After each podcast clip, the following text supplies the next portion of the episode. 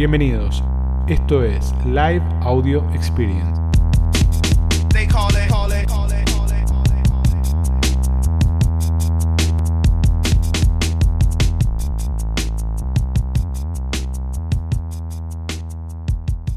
Aquí estamos jueves de nuevo, infaltable todos los jueves. Hoy especial, hoy es un jueves especial.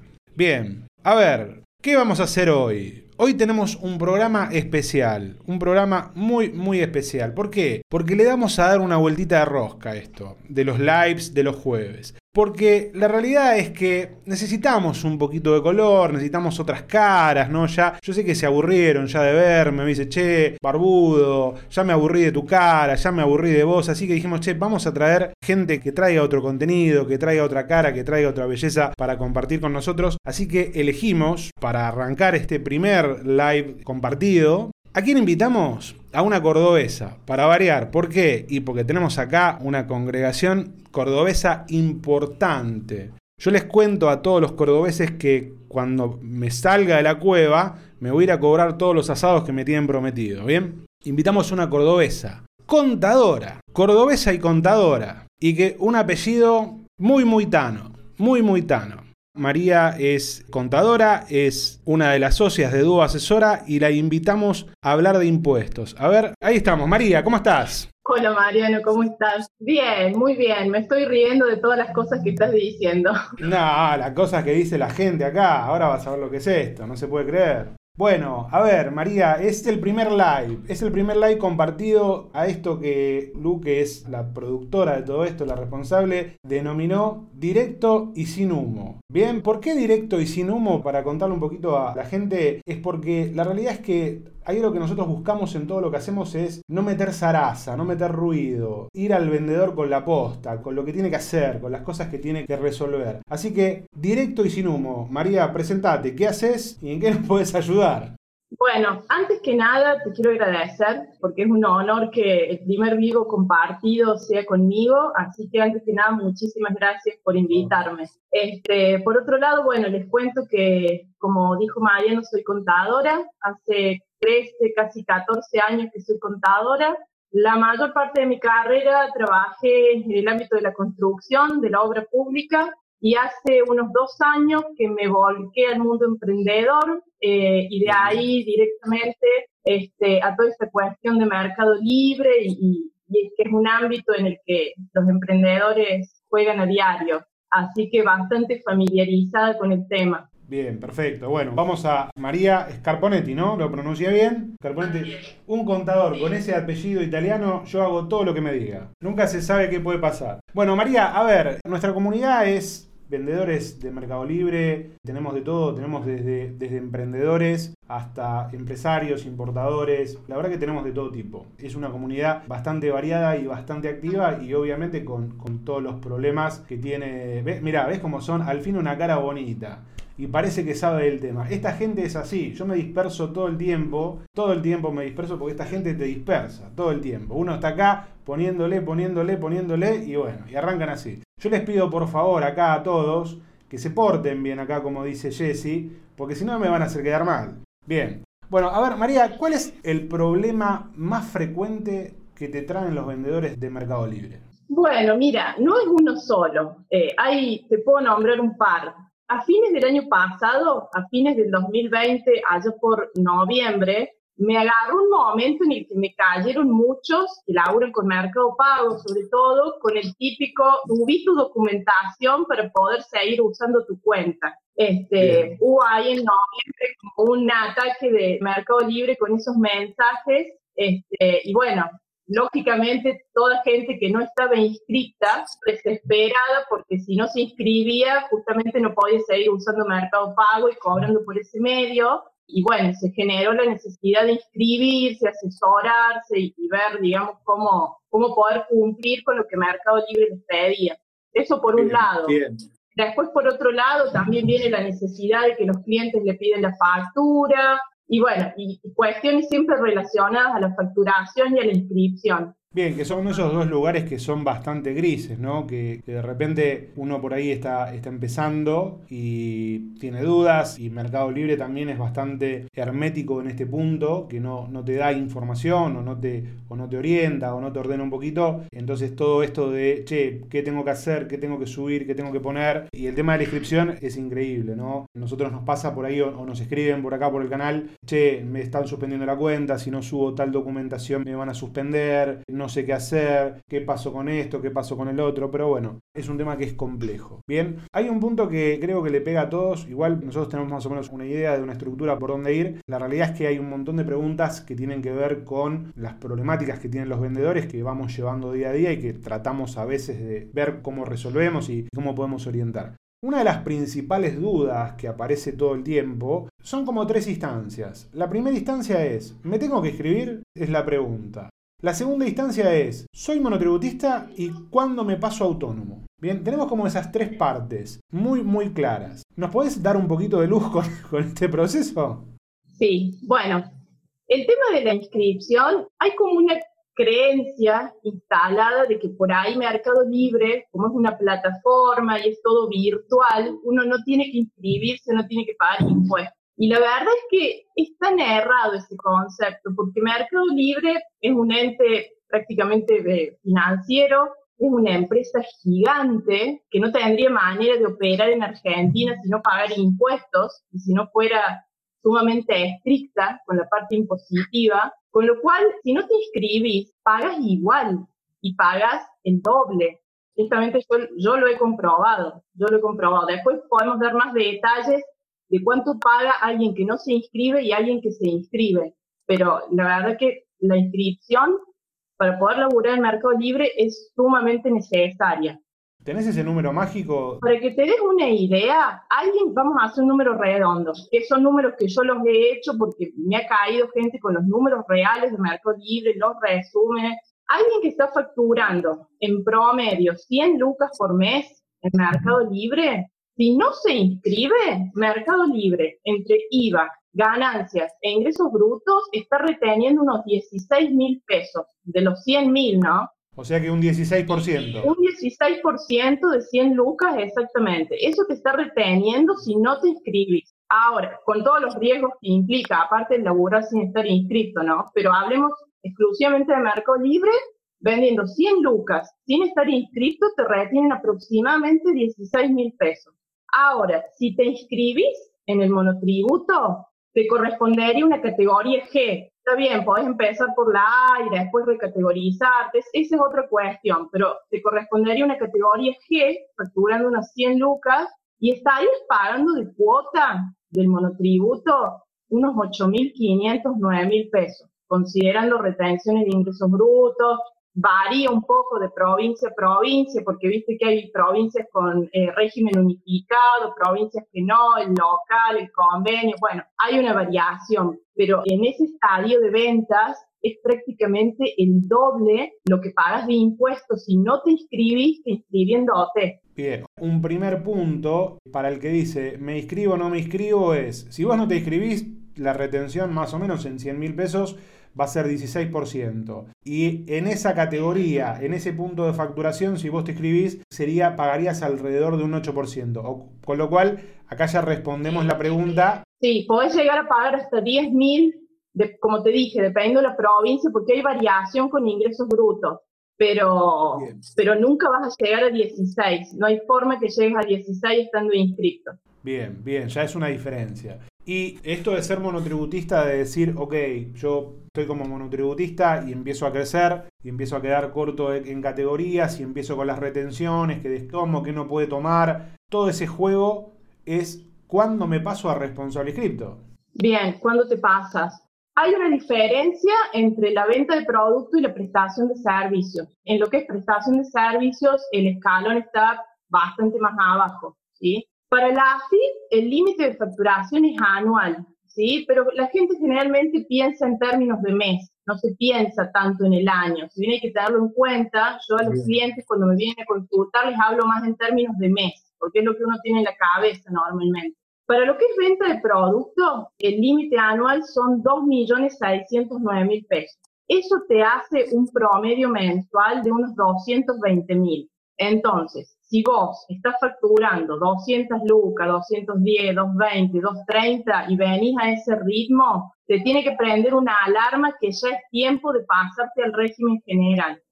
¿sí? Para la prestación de servicios, que es algo menos habitual en Mercado Libre, el límite anual está en un millón setecientos y pico, 730, si no me equivoco por ahí.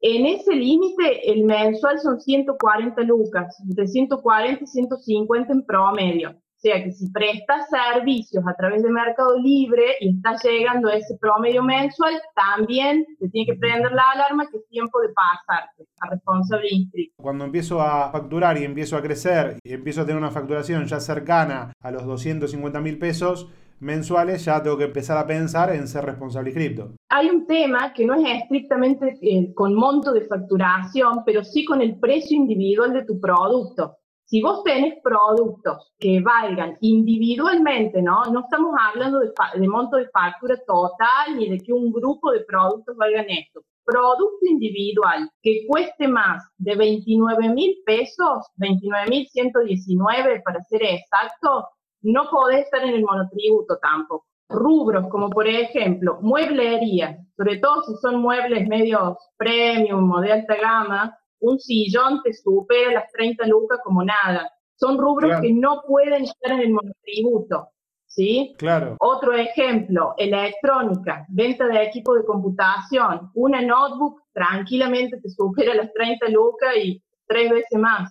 No pueden estar en el monotributo. ¿Sí? Bien. ¿Por qué? Porque el hecho de facturar un producto individual que cueste más de 29 mil pesos los deja afuera del régimen. Directamente las mismas AFIP los puede excluir de pleno derecho. Bien, perfecto. Esa es otra cuestión importante.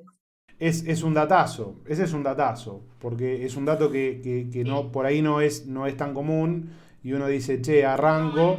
Hay mucha gente que no lo sabe. Y otra cosita a tener en cuenta, los que son importadores directos tampoco pueden ser monotributistas, tampoco pueden ser. Hay otras causas, pero no aplican ya tanto Mercado Libre. No aplican, no te las voy a mencionar porque no aplican tanto Mercado Libre, pero estas cosas que te dije sí están relacionadas con la venta en la plataforma, por eso te las menciono.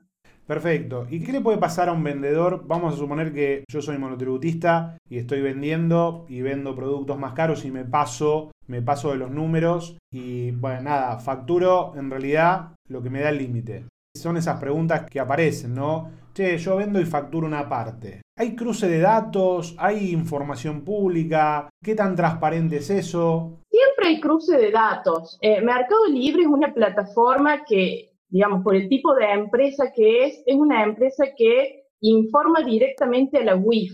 ¿Qué es la UIF? Es la Unidad de Información Financiera, es un ente autárquico que hace prevención del lavado de dinero y financiación del terrorismo. Con lo cual, cualquier movimiento raro lo va a reportar. Mercado Libre reporta todo el tiempo la UIF. Y es por eso, justamente este, este cartelito que hablamos al principio del subir tu documentación para seguir usando tu cuenta, es, con ese cartelito están cumpliendo con la norma de la WIF. Y de hecho el mismo cartelito lo dice, abajo con una letra más pequeña, pero justamente esta regulación es para eso. Bueno, mira qué interesante acá. Pau dice, esto pasa lo mismo con tienda nube, por ejemplo, con plataformas que están por afuera de Mercado Libre. Bueno, en realidad lo que pasa es que es Mercado Pago. Entonces cualquier cosa que vos uses Mercado Pago, estás corriendo con las mismas reglas, ¿no? Sería así. Sí, me han venido de plataformas raras, eh, raras, no tan comunes como tienda nube y otras plataformas de cobro electrónico que por ahí son menos frecuentes me han venido a pedir certificación de ingresos, justificación de movimientos y por ahí se me ha complicado. ¿Por qué? Porque el cliente, la plataforma, para seguir manteniendo de la cuenta, le pedía la certificación de ingresos o la justificación y no habían facturado nunca nada. O sea, estaban inscritos y no habían facturado nunca nada. Entonces, ese también es un error que, se comete mucho. Uno se inscribe en el monotributo o en el régimen general y se quedan ahí y no facturan nunca nada y el problema surge lo mismo después. Claro, el problema está aunque no le prestemos atención. ¿no? Es así. ¿Qué es lo que pasa a veces? Que uno va dejando, va dejando, va dejando y después pasa y, y bueno, nada, son cosas que hay que prestarle atención. Otra pregunta, María, que es habitual, es ¿cuál es la diferencia entre una retención y una percepción? Bien, che, ¿es costo? ¿No es costo? ¿Cómo lo descargo? ¿Qué nos puedes decir de retenciones y percepciones? Te, lo voy a explicar sencillo en términos de mercado libre. Una retención es un importe con el que Mercado Libre se queda que te lo resta de tu pago. ¿sí? A vos un cliente te pagó mil pesos, Mercado Libre se queda con, no sé, 100 pesos y te paga 900, bueno, esos 100 pesos con los que Mercado Libre se queda es una retención, ¿sí? Ahora, la percepción es un importe extra que te hace pagar a vos, no que te des cuenta del pago. Ejemplo, Mercado Libre te manda una factura a fin de mes por 100 pesos y se los tenés que pagar, bueno, eso es una percepción. Bien, y eso que nos retienen y que nos perciben, ¿los podemos utilizar? ¿Los podemos recuperar? Por supuesto, ambas, ambas cosas, tanto retención como percepción, son pagos a cuenta del impuesto, del impuesto en cuestión. Si la retención es de IVA, es pago a cuenta de IVA, si es de ingresos brutos, del impuesto que corresponda, son pagos a cuenta. Bien, o sea que acá... acá claro, eso, ellos en la plataforma te, te dicen no sé si, a ver, el, concepto es verdad, te dicen que la retención y la percepción no son gastos para vos, que son pagos a cuenta del impuesto. Y es cierto, o sea, tienen razón, pero si no estás inscrito, sí son gastos, porque los perdés.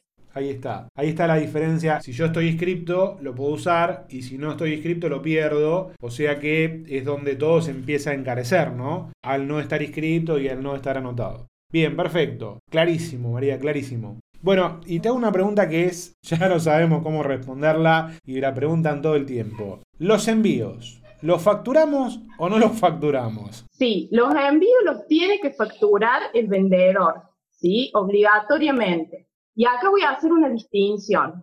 Al que es responsable inscripto, o sea, al que está en el régimen general pagando IVA y ganancias, no le afecta en nada facturar el envío.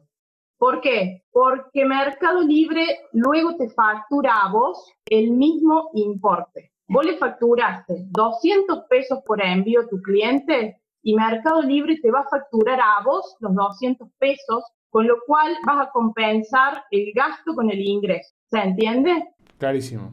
Para el IVA, a los fines del IVA, vas a tener un débito y un crédito fiscal por el mismo importe. No te afecta en nada. Y para el impuesto a las ganancias, vas a tener un ingreso y un egreso del mismo importe y tampoco te afecta en nada. Al monotributista, en cierta forma, sí lo perjudica.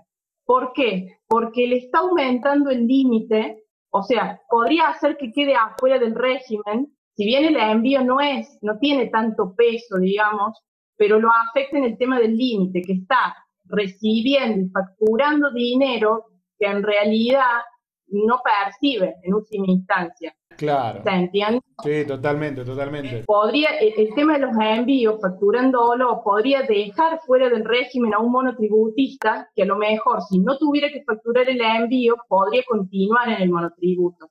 ¿Se entiende? Sí, totalmente, totalmente. O sea que básicamente lo que tenemos que lograr es, por lo que nos contás, casi que la mejor condición para la venta online es entrar en una categoría de autónomos. Bien. En cierta forma sí, y lo que tiene de bueno el régimen general es que vos no vendes nada, no pagas nada. Vos un mes vendiste, tuviste un mes malo, vas a pagar poco impuesto. Tuviste un mes bueno, vas a pagar mucho impuesto. En el monotributo, si estás en una categoría alta, en la categoría que pagas 18, 20 lucas, no vendiste nada, lo tenés que pagar igual, ¿sí? Porque justamente simplificado se trata de pagar una cuota fija que te incluye todo, pero la tenés que pagar vendas o no vendas cosa que no sucede en el régimen general. ¿Y por qué crees que, siendo esta condición, la gente se anota en monotributo? ¿Por, por lo simple que es por ahí? Por miedo. Todo el mundo le tiene miedo al responsable inscripto. Es cierto que también los contribuyentes que son responsables inscriptos están como más controlados por la AFIP. Tenés la obligación de contratar un contador, sí o sí, que a veces como monotributista no te hace falta, dependiendo de la provincia en la que estés. Si estás en una provincia que tiene el régimen unificado, como Córdoba, Salta, Mendoza, San Juan, hay siete provincias, ahora se sumó en la provincia de Buenos Aires, que se va a sumar el régimen unificado del monotributo, que tienen cuota fija de ingresos brutos también. Por ahí, si no tenés empleados, no necesitas el contador. Si estás en el régimen local, no estás en convenio, es mucho más simple. Pagas la cuota del monotributo, no presentas declaraciones juradas, solamente tenés que recategorizarte dos veces al año si corresponde. Es, muy simple el monotributo. Si te pasas al régimen general, ya necesitas el contador que te haga la DJ, el IVA, ganancias, como que da un poco de miedo. Un poquito, más de miedo. Da un poco de miedo, pero tiene sus ventajas, tiene sus ventajas. Perfecto, te vamos a exprimir, María, te vamos a exprimir porque acá nos vas a responder todas las preguntas que nos hace esta gente, te las vamos a preguntar hoy. Hay una realidad de que hay determinadas, determinados por ahí procedimientos que pasan en el mundo normal y determinados procedimientos que pasan en el mundo de mercado libre, ¿no? Hay, por ejemplo, el tema de que cuando vos sos agente de percepción, ¿no? Y tenés que esperar que hacer un ajuste al costo o al monto para que el cliente te pague una diferencia. ¿No? Hay muchos vendedores que me dicen o que nos preguntan, me entra una compra, el cliente me pide factura A, pero como yo soy agente de percepción le tengo que cobrar una diferencia, entonces tengo que esperar a que me la pague para después facturar y enviar el producto. Ahora, Mercado Libre me dice que yo lo tengo que enviar dentro de las 24 horas, no puedo esperar. Entonces, ¿qué hago? ¿Facturo, no facturo? ¿Facturo B, anulo y después facturo A? ¿Cómo se maneja generalmente eso? Mira, la verdad que es un poco rara la pregunta. Yo creo que lo correcto sería facturar como Mercado Libre lo pide, sobre todo porque me da la impresión que Mercado Libre es bastante exigente con el cumplimiento del vendedor para con el cliente y te puede llegar a penalizar, según lo que me han dicho. No tengo tanta información de eso, pero sé que el tema de la factura A es como sensible en Mercado Libre y te puede llegar a penalizar si un cliente te pide factura A y no lo haces. Con lo cual, si me pedís un consejo, yo les diría que facturen y que de última, si la transacción no salió bien o pasó algo en el camino. Y ya está, y está, ya está. Claro, pasa que los vendedores son vagos y yo me hago cargo de lo que digo. Dicen, no, le tengo que anular, le tengo que poner. Entonces yo les digo eso, che, factura y después cobras la diferencia o haces nota de crédito o lo que pasa. Perfecto, clarísimo, clarísimo, María. Bueno, hiciste un post de cómo no pagar impuestos. Un post, un post, me imagino que debe haber tenido una repercusión increíble. Sí, no está bueno que estés diciendo eso, porque en realidad fue una broma del Día de los Inocentes y debo reconocer que todo el mundo cayó. Creo que fue el posteo que más me gusta orgánico estuvo. Gente malintencionada. Malintencionada que vio cómo zafar de la y cayeron todos directo ahí a ver el post y bueno, se dieron con que era una broma del Día de los Inocentes. Pero bueno, no, no, no, pero, pero más allá, más allá de la broma, que la realidad es que particularmente yo me considero, o no todo el equipo, nos consideramos, casi te diría que evangelistas sería la palabra de Mercado Libre y difusores. ¿Por qué? Porque entendemos que la plataforma es una plataforma que ayuda mucho y que multiplica más allá de lo malo y que hay una cuestión de mindset que hay que cambiar, ¿no? Y la realidad es que también nosotros tenemos un mindset con los impuestos que es complejo, de cómo, cómo abordamos, cómo nos paramos frente al impuesto en lugar de pensar cómo lo evito, sino cómo lo optimizo, ¿no? En lugar de pensar lo que me saca la plataforma, sino lo que me da. ¿Qué te pasa con tus clientes a la hora de, o cómo laburás eso, ¿no? Esa mirada del cliente, de, ese cambio de mindset de che, basta de pensar en que, en que no vamos a pagar impuestos, sino cómo tenemos estrategias por ahí un poquito más, más orientadas a optimizar, ¿no? ¿Cómo laburan eso con sus clientes? Mira, la verdad, te voy a ser sincera y hasta yo me sorprendo de esto que te voy a decir. Tengo clientes en Mercado Libre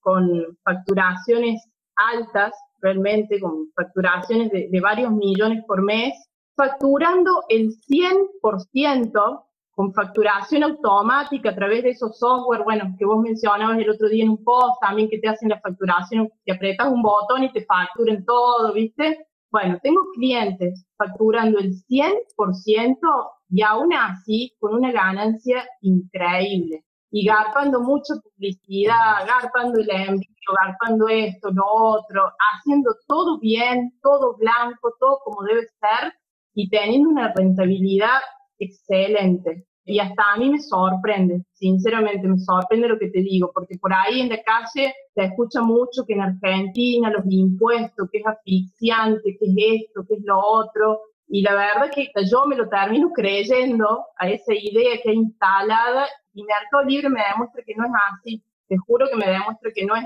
así, que se puede ganar y mucho pagando todo como debe ser pagando todo como debe ser. Totalmente, totalmente. Vos es que yo tengo, esto nos salimos un poquito de lo, planificado, a veces pasa que hay una visión ¿no? de, de, muchos vendedores que dicen, ¿cómo puede ser que los vendedores vendan a estos precios? ¿no? Para mí que están negreando, o que bueno, no están facturando, o están comprando en negro, o en lo que sea. Yo creo que hay muchos vendedores que venden a precios bajos no porque lo hacen intencionalmente, sino porque no saben calcular los costos. Y no terminan aplicando los costos reales de todo y terminan publicando cosas que de alguna manera construyen mal los precios, ¿no? ¿Qué opinión tenés sobre eso? ¿Crees que puede ir por ese lado? Creo que puede ir por ese lado. Este, depende, creo que muchísimo de la actividad. No sé, no es lo mismo que vendas informática, que vendas algo que fabricas vos o a que prestes un servicio, creo que depende el margen, depende muchísimo de la actividad. Y otro punto que hay que tener en cuenta es que cuando te pasas de monotributista a responsable inscripto, no hay forma de mantener los precios. Si, no te digo tampoco que le tenés que sumar el 21% de derecho, pero le tenés que aumentar los precios. Sí o sí, ese es un error muy frecuente también. Te pasas del monotributo al régimen general y seguís manteniendo los mismos precios y vas a perder como en la guerra. Y tenés que tocar los precios, no queda otra. Perfecto. No queda otra. Bien, vamos acá a ver que aparecen un par de preguntas, a ver qué nos preguntan. Jessica pregunta, ¿cuál sería un porcentaje de ganancias neta, sacando todos los gastos en Mercado Libre, qué porcentaje crees que es razonable? Yo creo que debe estar entre un 10 y un 15%, un número neto, neto normal, ¿no? Que tiene que ver con los porcentajes generales del negocio, ¿no? A ver qué otra pregunta tenemos. Acá Rodrigo pregunta, una vez hecha la venta, ¿qué impuestos hay? Vamos a hacer un recap por ahí. Bueno, otra vez depende mucho de si estás inscrito, no estás inscrito. Voy a agregar algo. Vamos a tomar que sea una persona inscripta. Bien, un inscrito monotributista no te tienen que retener nada excepto ingresos brutos, ¿sí? Y dependiendo de la provincia, porque hay, una, hay unas tablas tremendas en Mercado Libre con las alícuotas de ingresos brutos, eh, dependiendo de si la provincia, qué considera habitualidad, cantidad de ventas, hay algunas que más de tres ventas habitual, más de, para otras más de diez ventas habitualidad, si estás inscrito, si no estás inscrito, si la provincia está en el padrón, si no está en el padrón, o sea, no me sé las alícuotas de memoria porque son tablas y tablas y tablas. Me imagino que lo habrás visto por ahí en, alguna, en algún momento. Pero un monotributista inscrito que hizo una venta, lo único que le tendrían que sacar sería la comisión de mercado libre e ingresos brutos. Nada más. No le pueden ni retener IVA ni retener ganancias. Si te están reteniendo es porque no subiste la documentación, básicamente. Por otro lado, si sos responsable inscrito, hay un tipo de empresa que son las microempresas, que esto es algo medio nuevo. A las microempresas y potenciales microempresas tampoco se les retiene ni IVA ni ganancias. ¿sí? Ese microempresas es una condición que te pone AFIP, o sea, como que AFIP te ubica en un rango de acuerdo a tu facturación como microempresa y hay otras, ¿sí? Para estar seguro, lo que hay que hacer es tramitar el certificado MIPYME, ¿sí? Te lo piden el contador, tramitan el certificado MIPYME. Si salís categorizado como microempresa, lo subís a Mercado Libre y te tienen que dejar de retener también IVA y ganancias como autónomo. Bien. Con lo cual pasarías a estar en la misma condición que un monotributista, pagando únicamente la comisión e ingresos brutos si corresponde, no necesariamente. Depende de la provincia, depende si estás en convenio, si sos local. Perfecto. ¿Y si sos responsable inscripto? Bueno, si sos responsable inscrito y no sos microempresa, sea, ya estás un escalón más arriba, ya tienes una facturación más alta, ahí sí te pueden retener IVA y ganancias. Sí. Perfecto, ya que aparte de los gastos podemos tener retención de IVA y de ganancias. Retención de IVA y de ganancias que te puedes tomar como pago a cuenta, ¿no? Perfecto, perfecto. Bueno, a ver qué otra pregunta. Todas las retenciones las tomamos a cuenta. Acá Fede pregunta, ¿por qué me retienen ingresos brutos de las provincias si estoy radicado en Cava? Y bueno, por la sencilla razón de que estás vendiendo a otra provincia. Si estás vendiendo a otra provincia y esa provincia considera que la cantidad de ventas que hiciste ya configura habitualidad, te van a empezar a retener. ¿Sí? Hay provincias donde tres o más ventas ya es habitualidad, hay otras donde diez o más ventas ya es habitualidad. Por ahí hiciste una venta, no te retuvieron, pero ya hiciste tres o más y te empiezan a retener. Perfecto, impecable, totalmente clarísimo. Bien, vamos a ver qué otra pregunta tenemos. Si no facturé todo un mes o algunas ventas y la factura todas de forma retroactiva, ¿se puede hacer eso? ¿Durante dos meses no facturo y facturo todo junto? A ver, lo mejor sería que hubiera una temporalidad entre la venta, o sea, entre que se concretó la operación y la factura. Si yo te tengo que dar un consejo, te diría que lo mejor sería que haya una temporalidad. Ahora, si, no sé, te pasó algo y se generó, digamos, un desfasaje, yo creo que no, no habría un problema por una vez, pero si es algo que es habitual, es una forma de trabajo habitual, eh, me parece que no está bueno, me parece que no está bueno. Bien, perfecto, clarísimo. Esta gente no quiere trabajar. Y ese, ah, bueno, acá está, las retenciones que hacen las provincias. ¿Cómo las recuperamos? ¿Las podemos recuperar? Yo vendo, me retienen del Chaco, ¿qué hago con esa plata? La retención que te hace la provincia la recupera, a ver, no sé si está muy bien que diga esto, pero la retención que te hace la provincia la recuperas entre comillas si está, primero si estás en convenio multilateral y si estás inscrito en esa jurisdicción. Si no, olvídate. Ok, o sea que si yo estoy inscrito en Cava, no estoy en convenio multilateral, vendo... O sea, estás como local. Estoy como local. Vendo al Chaco. En el Chaco me retienen por habitualidad. Esa retención yo no la puedo usar. No, de ninguna manera. Bien, es costo. Esa percepción la podés usar únicamente si le pagas ingresos brutos al Chaco. Perfecto. ¿Y si yo estoy en convenio multilateral, la puedo usar? Solo si estás inscrito en la jurisdicción Chaco. Si no, no. Si vos estás en convenio multilateral, vendiste a Chaco, pero no estás inscrito en esa jurisdicción, es lo mismo. Perfecto. O sea que yo debería estar inscrito en ingresos brutos en convenio multilateral en todas las provincias. Si vendes a todas las provincias, sí. Yo tengo clientes inscritos en las 24 jurisdicciones y tengo clientes que están inscritos en algunas nomás. Perfecto. ¿Y eso, eso me encarece el impuesto o solamente me da más trabajo? Mira, la verdad que no sé si darte esta respuesta, pero para mí te encarece el impuesto. Te, encarece, pero, pero hay que hacerlo porque es lo correcto. ¿Entendés? Te voy a dar la respuesta que tiene que ser. Sí, de ingresos brutos terminas pagando más, digamos, pero es lo necesario. Es lo necesario porque vos estás declarando una base imponible ante el IVA y tenés que declarar la misma para ingresos brutos dividida en las provincias que sean, ¿sí? Pero tenés que declarar lo mismo porque después hay cruce de datos. Nosotros chicos contamos lo que es Después la marginalidad la maneja cada uno. Eso es, es una decisión propia de cada vendedor, ¿no? De qué recupera, qué no recupera, qué conviene, qué no conviene. Por eso esto es directo sin humo, es lo que va.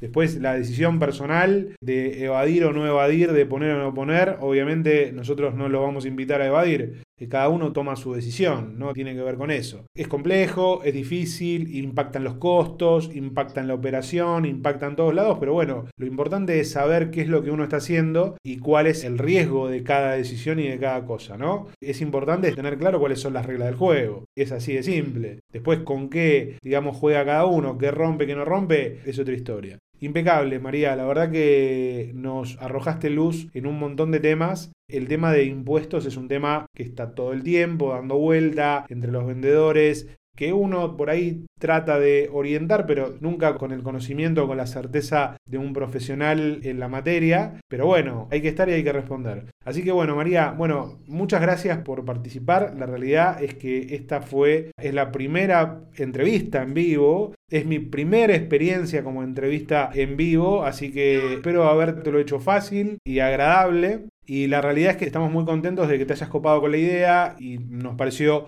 muy claro, muy, muy bien explicado. Así que agradecerte y como último mensaje pedirte que desde tu lugar, ¿qué actitud crees que es un factor de éxito que todos los vendedores deberían tener? ¿Cuál es la actitud que un vendedor debería tener? Para dejarnos con una idea de cierre. Una cosa no tan relacionada de impuestos, que nunca se dejen de capacitar, que sigan aprendiendo constantemente, que inviertan en marketing y publicidad, porque es lo que va y es lo que va a hacer crecer su negocio, que sean ordenados con sus números, que lleven al día sus costos y por sobre todo que sean prolijos con los impuestos, porque eso a la larga, aunque parezca un consejo medio ñoño, a la larga les va a dar tranquilidad, saber que tienen todo bien y que tienen todo prolijo y que no les va a venir después con un domingo 7. Impecable, o sea que nos vamos con este mensaje para todos. Sean prolijos con los números, eso es lo que me llevo yo.